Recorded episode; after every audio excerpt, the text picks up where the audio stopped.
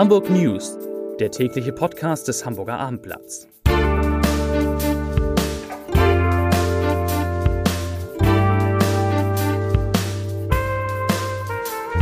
Herzlich willkommen. Mein Name ist Lars Heider und heute geht es um einen, kann man es vielleicht sagen, schwarzen Tagabend am Hamburger Flughafen. Außerdem sprechen wir über den Prozess gegen einen ehemaligen KZ-Wachmann, der in Hamburg jetzt demnächst stattfindet.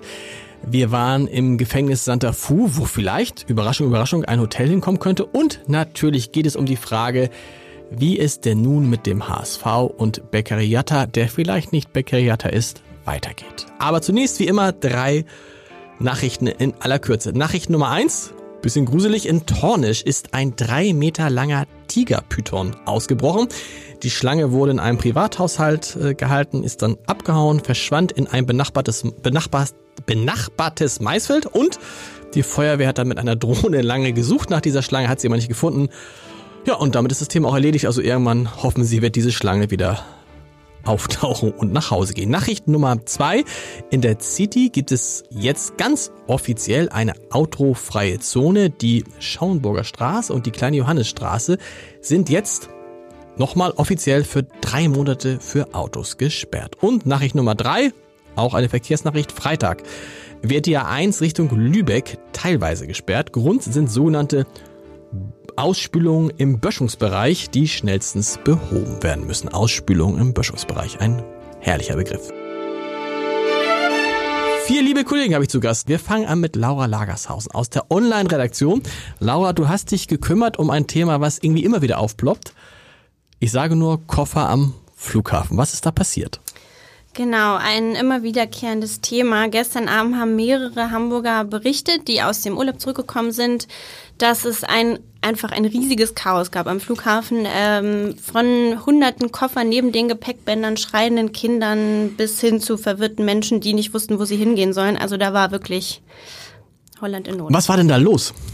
Ähm, Im Prinzip gab es mehrere Gründe. Also zum einen ähm, sind die Gepäckförderungsanlagen ausgefallen und das war eigentlich das größte Problem. Deswegen kamen die Menschen, die aus dem Urlaub kamen, eben nicht an ihre Koffer. Ähm, anderes Problem war, dass am Nachmittag schon ähm, es gab einen Feuerwehreinsatz äh, auf dem Gelände des Flughafens, weswegen der Flugbetrieb schon mal ein bisschen verspätet war und dadurch gab es eben auch schon äh, Verspätungen bei der Gepäckausgabe und zeitgleich eben zu diesem Gepäckbandausfall abends gegen 23 Uhr ist auch noch die ähm, Anlage ausgefallen, mit der die äh, das Personal die Durchsagen macht, sodass das Personal noch nicht mal den Personen Bescheid geben konnte.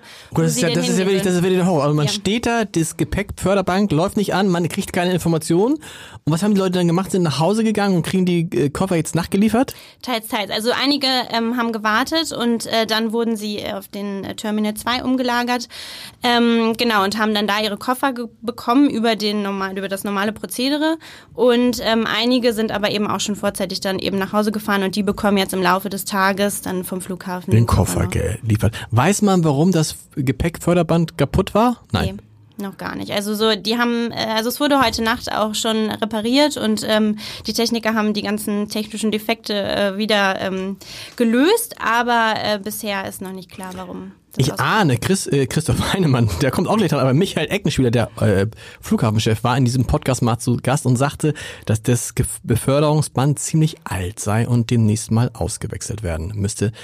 Vielen Dank, also wieder Ruhe am Flughafen. Äh, Christoph Heinemann aus der Lokalredaktion. Christoph, du warst heute Morgen im Gefängnis. Ja, war sehr schön. Santa Fu. du bist auch wieder da. ja, was genau. Ist, was ist da schiefgelaufen? mehr Leute wieder mit rausgekommen, als, als reingegangen sind. Also von daher alles gut. Santa Fu, das sozusagen das, das Gefängnis, was alle Hamburger kennen, in unmittelbarer Nähe des Flughafens. Mhm. Das ist ein guter Übergang. Warum warst du heute Morgen da? Ähm, weil da aufwendig saniert wird. Also man verkleinert die Fläche des Gefängnisses insgesamt und man saniert den D-Flügel aufwendig und das haben wir uns heute mal angeguckt. Was, warum verkleinert man die Fläche des Gefängnisses? Es gibt nicht mehr so viele Gefangene in Hamburg. Nee, genau. Man braucht das Haus 1 und das Haus 3 braucht man schon seit längerem nicht mehr, seit 2009. Und man hat lange überlegt, was macht man mit der Fläche. Man hat die Saga gefragt, ob sie da Wohnungen bauen möchte. Das war zumindest der Plan. Dann gab es sehr viele Workshops, sogenannte, und Gespräche. Am Ende hat die Saga gesagt, äh, wir machen das nicht, das lohnt sich nicht. Ähm, jetzt wird eine alternative Nutzung gesucht. Äh, was könnte eine alternative Nutzung auf einem Gefängnisgelände sein? Also es kam heute mehrfach, das Hotel wurde als, als Variante ins Spiel gebracht, so wurde das in den Niederland, Niederlanden zum Beispiel mal gemacht. Ähm, es ist aber auch eine Mischnutzung möglich, also auch, dass die Gedenkstätte Neuen Gamme einen Teil nutzt. Ähm, das muss man jetzt mal gucken. Die Springhof AG wird das jetzt mal prüfen, was man überhaupt machen kann. aber die Gefängnismauern würden dann versetzt werden oder würde das Hotel innerhalb der Gefängnismauern sein? Nee, nee, natürlich, Nee, natürlich nicht. Man Also- macht dann sozusagen eine neue Sicherheitslinie, also Okay. eine neue Außenmauer. Ähm, nur die Voraussetzung ist eben, dass man sozusagen das alte Gebäude und da, wo noch Verwaltungsmitarbeiter sitzen, dass man die sozusagen freigezogen hat und die dann auf dem neuen, kleineren Gefängnisgelände Aber es müsste doch auch eine tolle Fläche sein für Wohnungsbau. Ich meine, wir brauchen Wohnungen. Dass die Saga da nicht bauen will, dann soll da jemand anders bauen. Äh, Ja, es, es kommt immer so ein bisschen auf den Denkmalschutz an und auf die Beschaffenheit der Gebäude. Und Okay. das ist auch jetzt auch bei der Sanierung der, der Gebäude auf dem Gefängnisareal eben das äh, große Problem. Das hat auch Vorteile, weil man eben zum Beispiel sehr schöne Gefängnistüren tatsächlich hat, also noch so große, schwere Holztüren, Herrlich. Holztüren. Ja, also es, äh, man merkt noch so ein bisschen diese verspielte Architektur, richtig.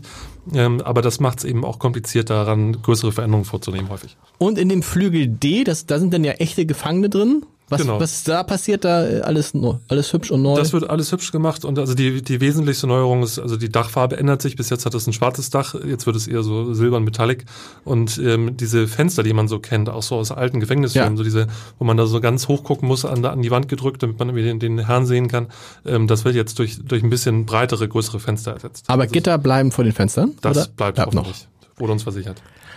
Von Santa Fu zu einem Gerichtsprozess, einem spektakulären Gerichtsprozess, das passt ganz gut. Stefan Steiner, mein lieber stellvertretender Chefredakteur, ist im Podcaststudio. Stefan, um was für einen Prozess geht es?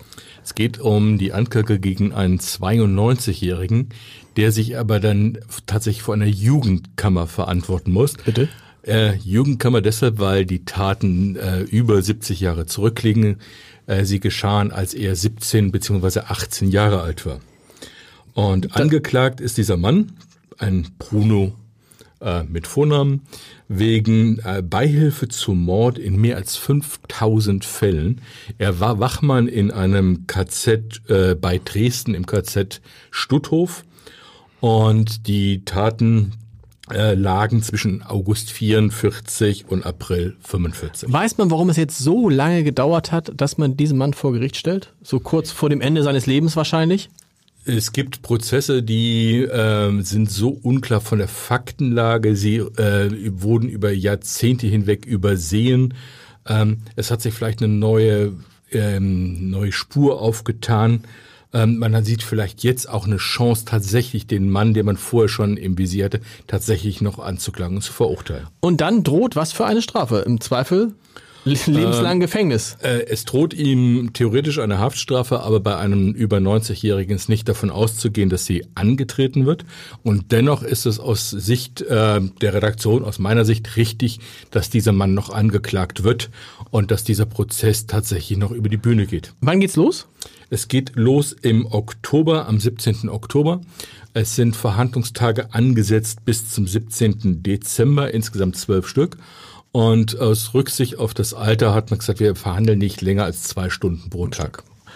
Das klingt interessant. Im Oktober gucken wir da drauf. Und jetzt gucken wir natürlich noch einmal auf den Hamburger SV nach dem Paukenschlag gestern mit Bakery Jatta. Stefan Walter ist im Studio, der HSV-Reporter mit der besten Podcast-Stimme. Stefan, bring uns auf den neuesten Stand. Es ist wahrscheinlich alles gar nicht so äh, gar nicht so einfach. Unser Stand von gestern war, Nürnberg hat Einspruch eingelegt, gestern Abend noch gegen das 0 zu 4 äh, gegen den HSV.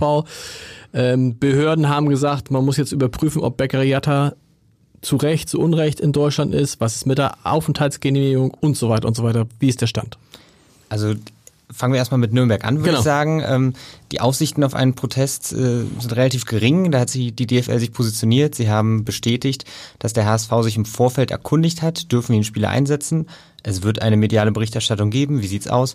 Und äh, sie haben keinerlei Bedenken geäußert gegenüber dem HSV und äh, bestätigen das auch jetzt mit, mit ihrer Antwort.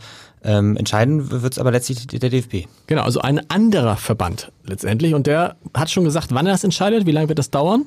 Äh, Das ist noch unklar, das Okay. hat der Verband offen gelassen, aber der DFB wird sich dann natürlich auch mit an die DFL halten. Und wenn die DFL gesagt hat, lieber HSV, ihr dürft äh, antreten mit Baccariata, dann kann der DFB jetzt im Nachhinein eigentlich nicht sagen, äh, Nichts- dass nichts das Spiel annulliert wird. Also, da atmen wir als HSV-Fans erstmal tief durch. Wird der HSV denn äh, Jatta weiter einsetzen vor dieser, angesichts dieser unklaren Lage?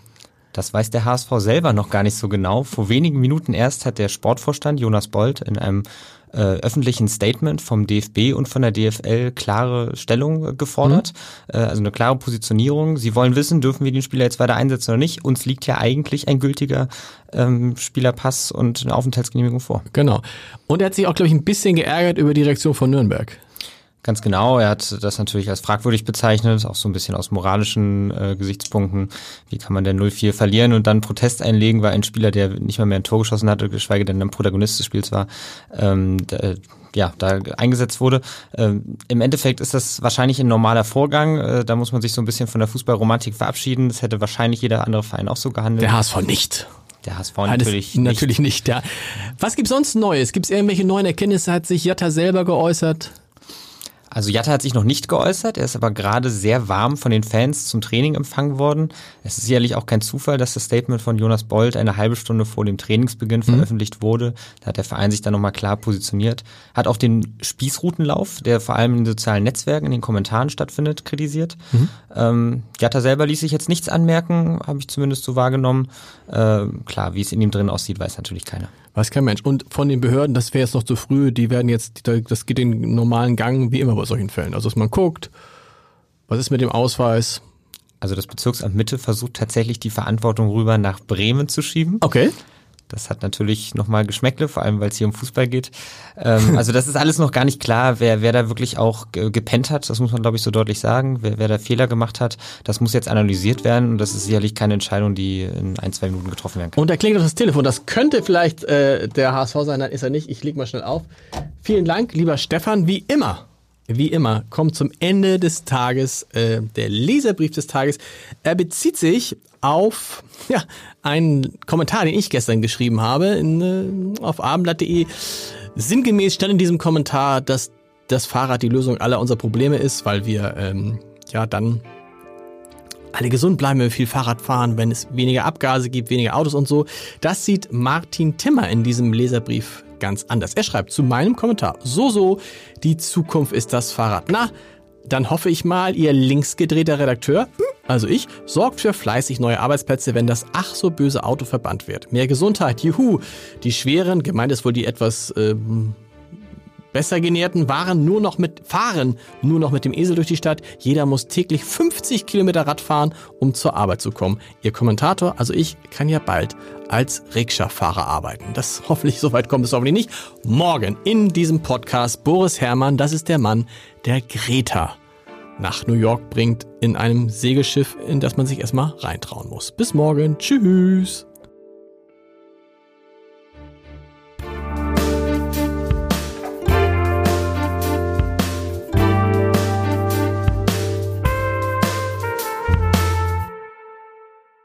Weitere Podcasts vom Hamburger Abendblatt finden Sie auf abendblatt.de slash podcast.